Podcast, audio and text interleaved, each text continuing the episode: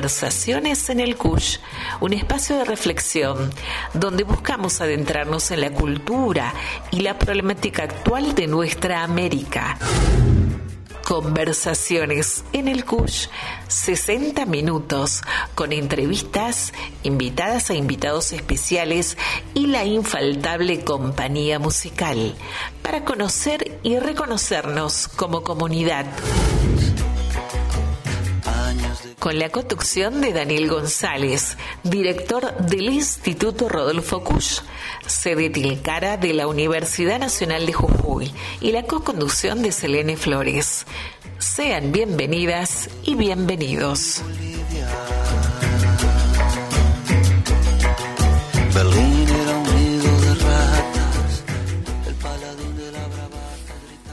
Otra vez estamos aquí reunidos en Conversaciones en el Cush y hoy no tenemos eh, un invitado o invitada como otras veces, es un programa corto.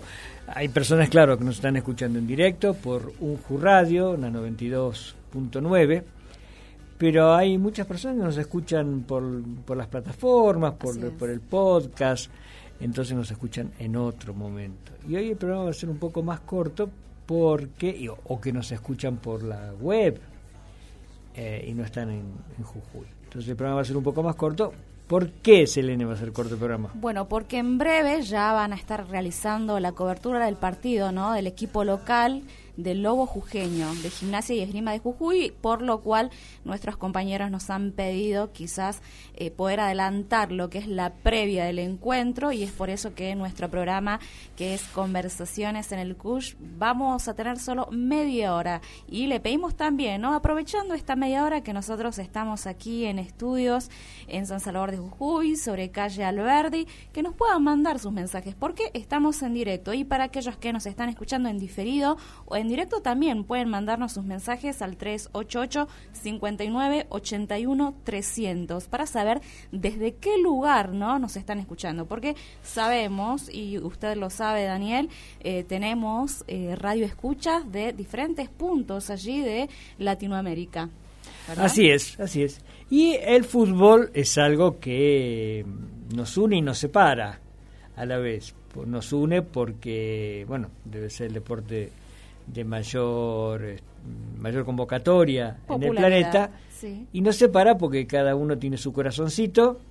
Siempre se dice, ¿no? Por allí que de fútbol, de política y de religión hay que tratar de evitar para por allí tener inconvenientes, discusiones, enemistades. Y el fútbol, como le decía, es uno de esos temas polémicos. Así es, es un tema sagrado. Así es. Entonces vamos a tratar de, de acercarnos a esto. Y Jujuy es una tierra como todas las tierras, todos los pagos chicos de, América Latina y en particular de Argentina, que ha dado muy buenos futbolistas. Entonces queremos empezar recordando a un futbolista que no se recuerda mucho, vos sabés, Selene, eh, que fue campeón del mundo. Estamos hablando de José Daniel Valencia, el Rana Valencia, que se inició justamente en gimnasia y esgrima de Jujuy, que es el equipo que está disputando ahora para los que no siguen mucho el, fútbol argentino, como sería la, segunda división, con expectativas, con ganas y, expectativas de poder eh, ir haciendo las cosas para llegar a la primera división, que estuvo muchos años en primera división, con resultados variados, pero estuvo muchos años. Y entonces, eh, este es nuestro equipo, el de Gimnasia Esgrima de Jujuy. Y mm, el Rana Valencia, José Daniel Valencia, se inició en gimnasia de esgrima y jovencito debutó, jugó algunos partidos y se fue a jugar a un equipo cordobés llamado Talleres. ¿Mm? Vamos a escuchar.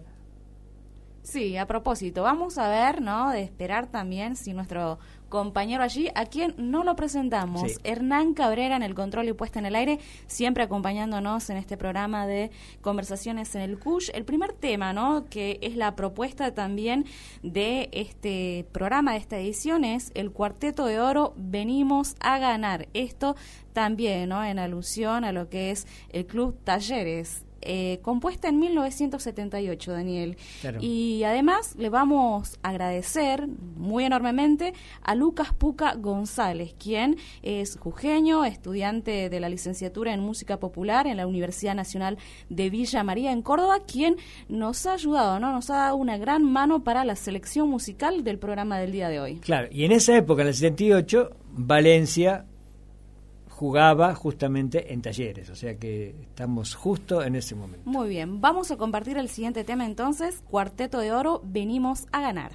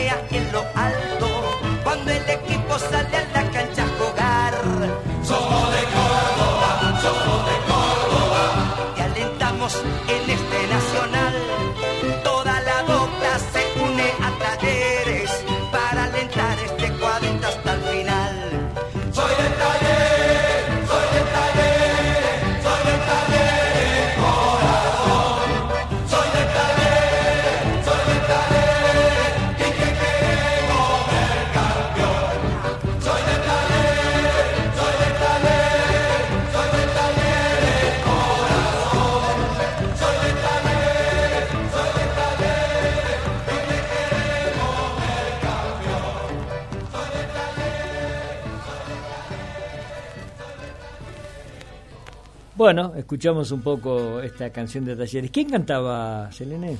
El Cuarteto de Oro. ¿Pero quién era la voz cantante?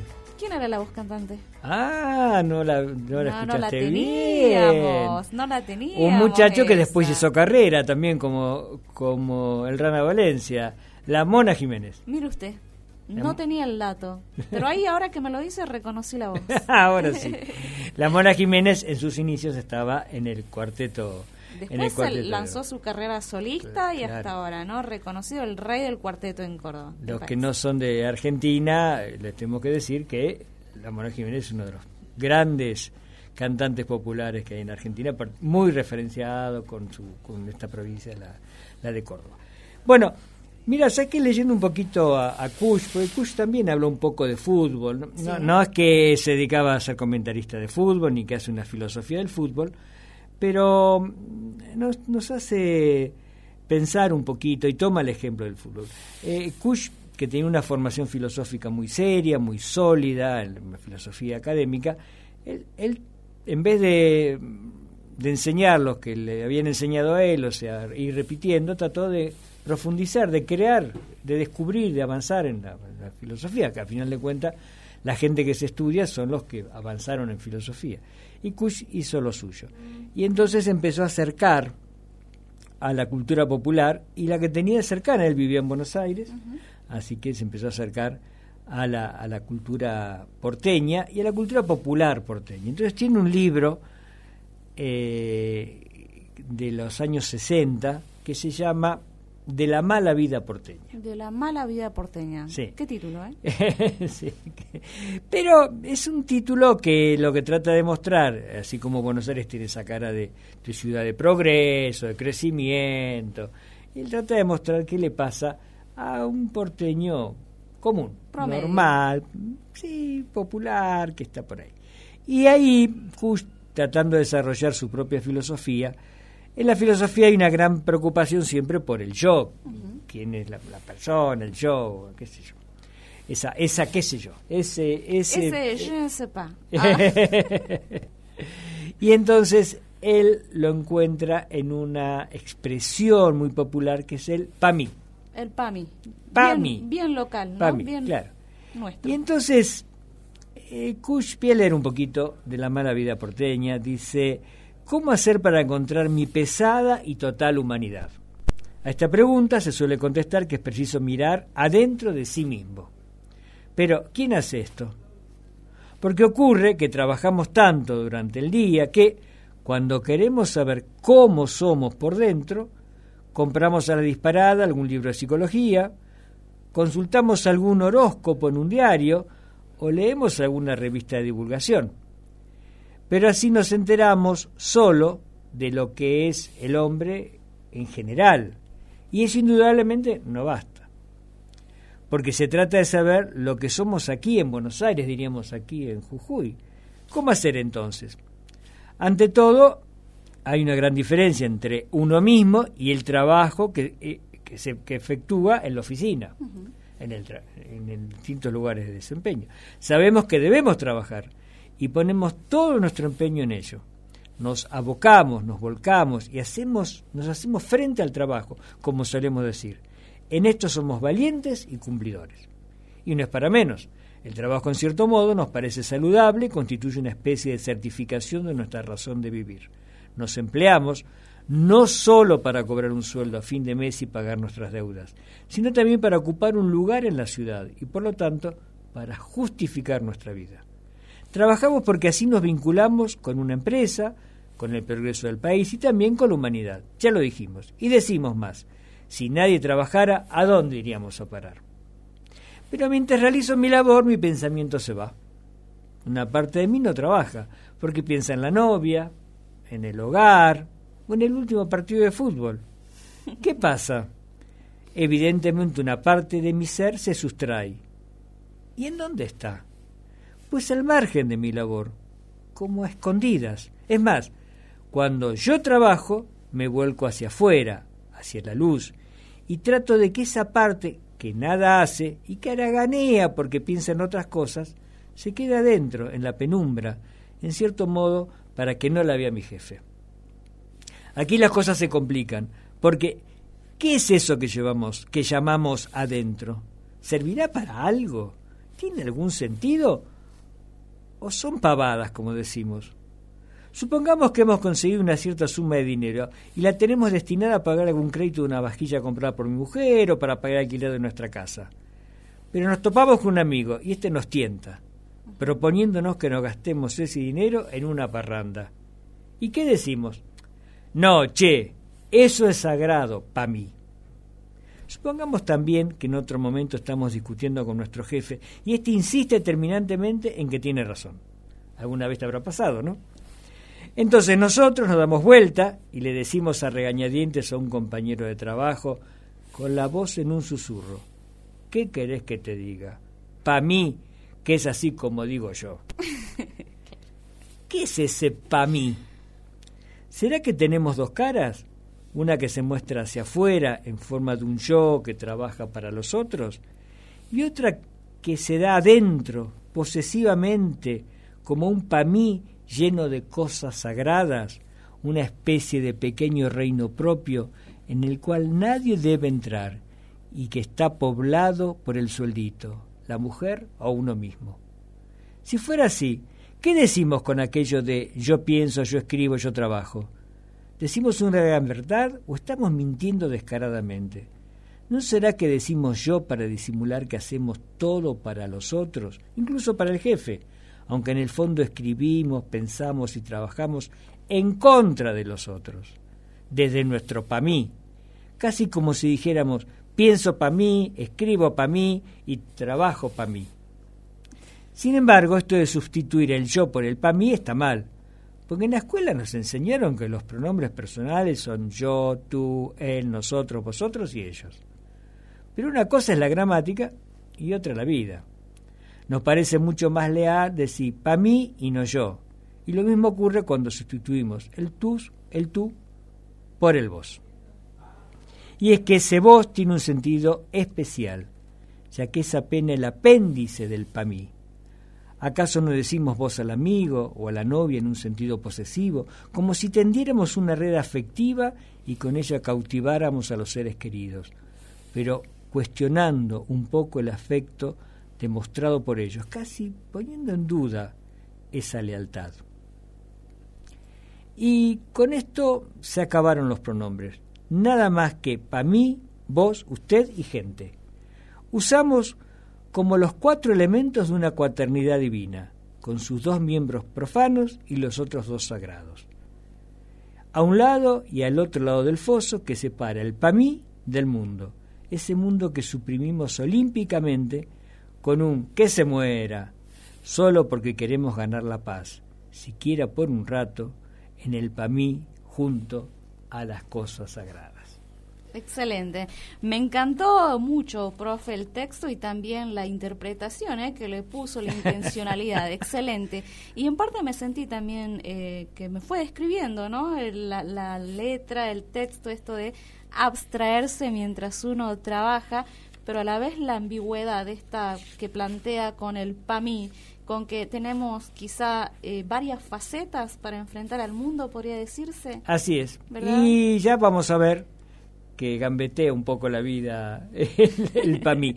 y hablando de gambeteadores, Jujuy también tuvo un gambeteador de aquello. Claro que de sí. aquello.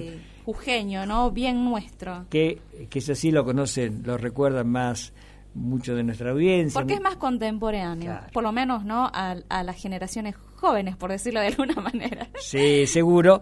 Y que además hay más videos y hay más... Este, está, está más en los medios. Aquí nos referimos, por supuesto, pasamos de, un anfibio, de la rana Valencia, de la rana Valencia a un mamífero. A un mamífero. Al burrito. El burrito Ortega. Ariel Ortega. Muy bien. ¿Le parece que vamos con un tema musical? Vamos a escuchar al grupo Ternura y también a Ariel Ortega, ¿eh? que en su momento se animó a cantar interpretando la cumbia del burrito.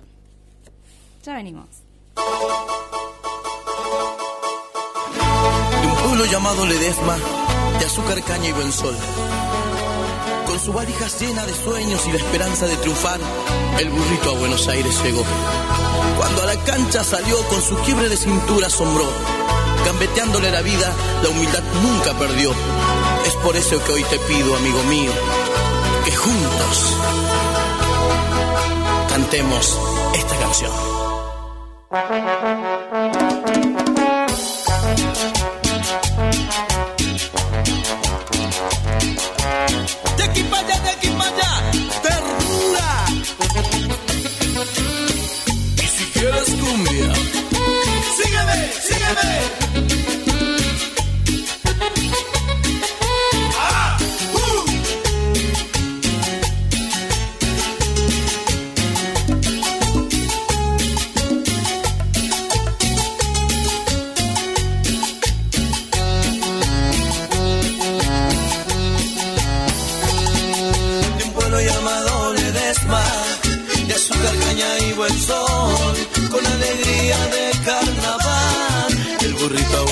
Llegó. Cuando a la cancha salió, con su quiebre de cintura asombró. El país no paró de gritar,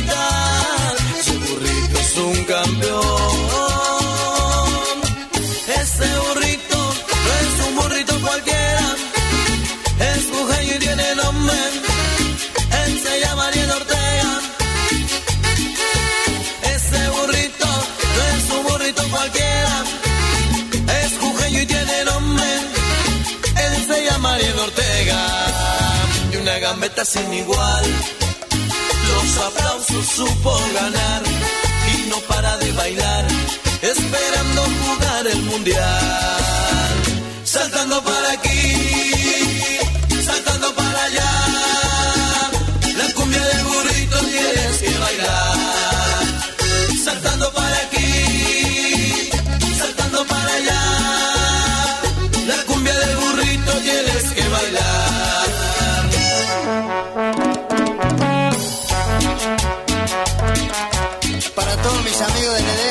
para mí es hoy.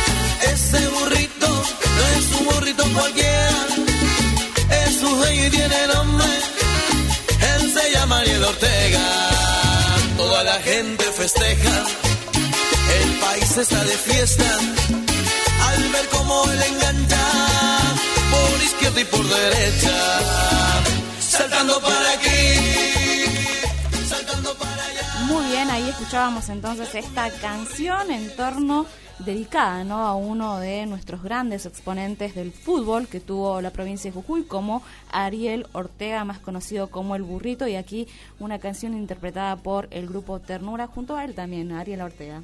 Sí, ¿has notado, Selene, que el fútbol, que es una gran pasión en Argentina, no aparece mucho en la música popular?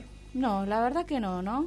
No. Eh, es raro, Hay ¿no? una. Digamos, hay una están los cantos de hinchada, que por supuesto es una, expres- una- un género de música popular, eh, pero no hay. Una música popular que sí prácticamente todos los clubes de Buenos Aires tienen es tangos.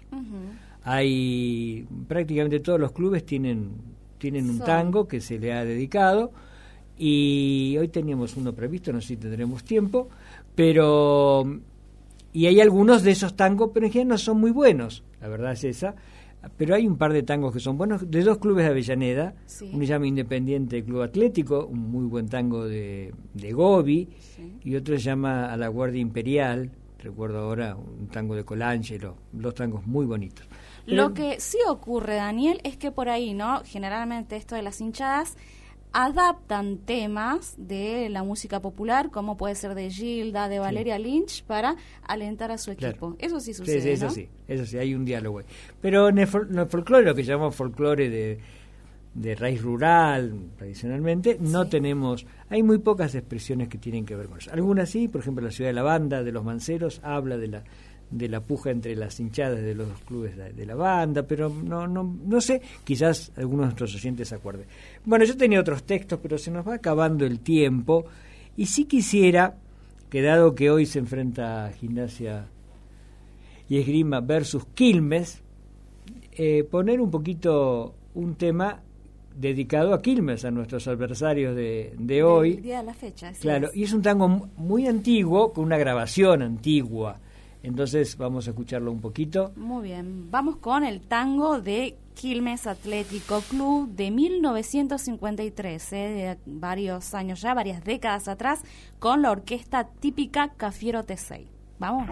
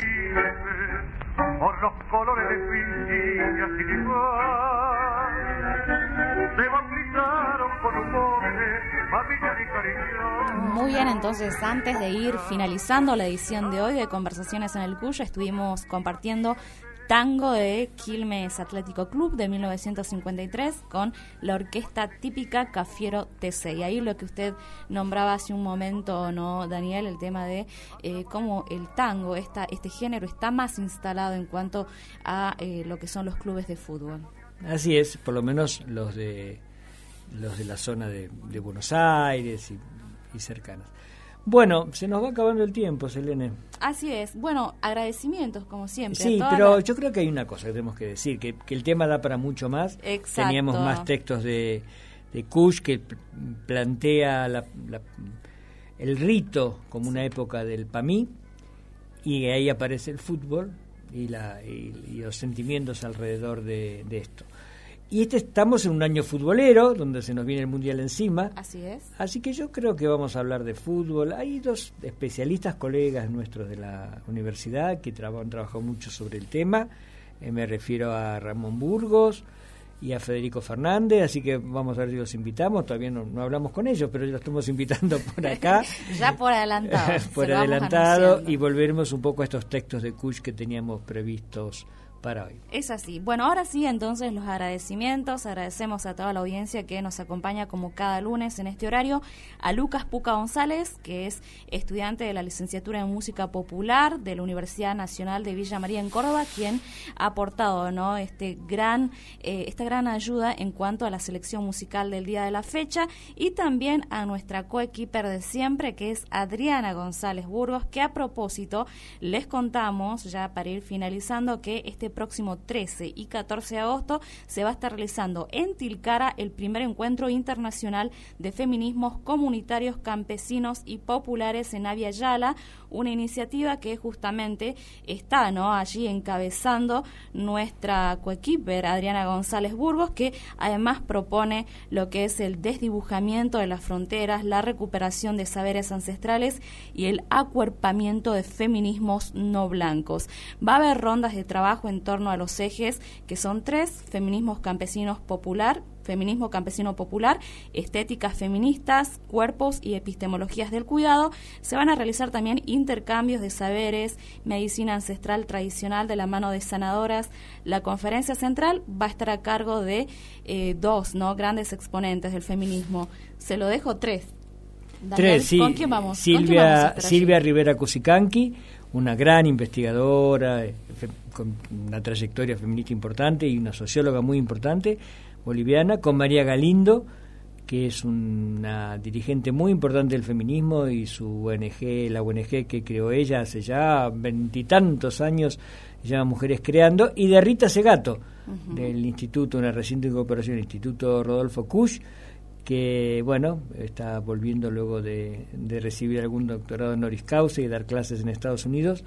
Así que las tres van a dar eh, la las tres conferencias finales del encuentro de feminismo que está despertando mucha expectativa. Totalmente, ¿no? Y toda la convocatoria, la gran convocatoria que ha tenido este encuentro, que justamente la idea es poder invitarlos, invitarlas para este próximo 13 y 14, donde además, Daniel, se va a estar, ¿no? Realizando lo que es este ritual de la Pachamama y se van a compartir también expresiones artísticas, música y comidas. Va a ser, van a ser dos jornadas realmente de fiesta, de celebración. Sí, así es. Así que le agradecemos a Ariana González Burgos, que es el alma mater de este encuentro, donde quiero citar algunas palabras de ella, donde dice que considero que la única propuesta política en Avia Yala capaz de afrontar al fascismo recalcitrante que siempre se reinventa como el capitalismo son los feminismos comunitarios, campesinos y populares.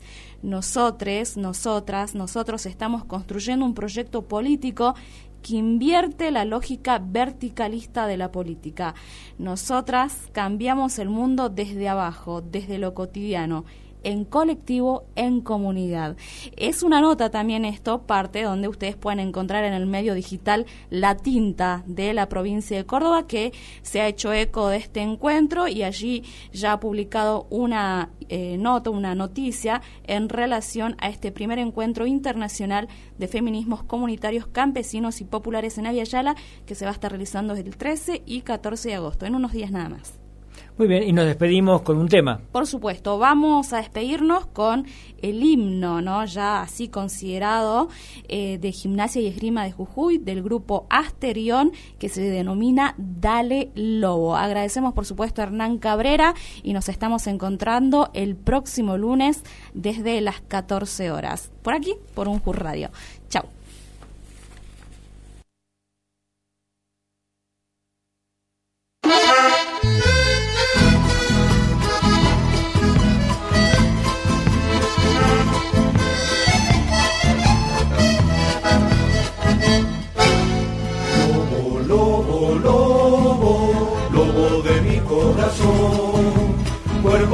Compadre, santo salteño, guarda que llega el lobo. Lobo, lobo, lobo, faro de mi corazón. Desde changuito te hago el aguante porque sos mi ilusión. Se van las penas cuando la hinchada grita, dale lobo. Dale, dale, dale, dale, lobo, sangre caliente, capo del norte, ponga huevo. Todos lo envidian al lobo porque se alegra con muy poco. Gimnasia y esgrima tiene la mejor cancha que lo parió. Con esa hinchada gloriosa que grita, dale, dale, lobo. Sí, señor, Gimnasia se está animando paulatinamente, de a poco, sin producir errores defensivos, con un arzubial de que es el abanderado. Lobo, lobo, lobo, de mi corazón. Cuervo, compadre, santo salteño, guarda que llega el lobo. Lobo, lobo, lobo, faro de mi corazón.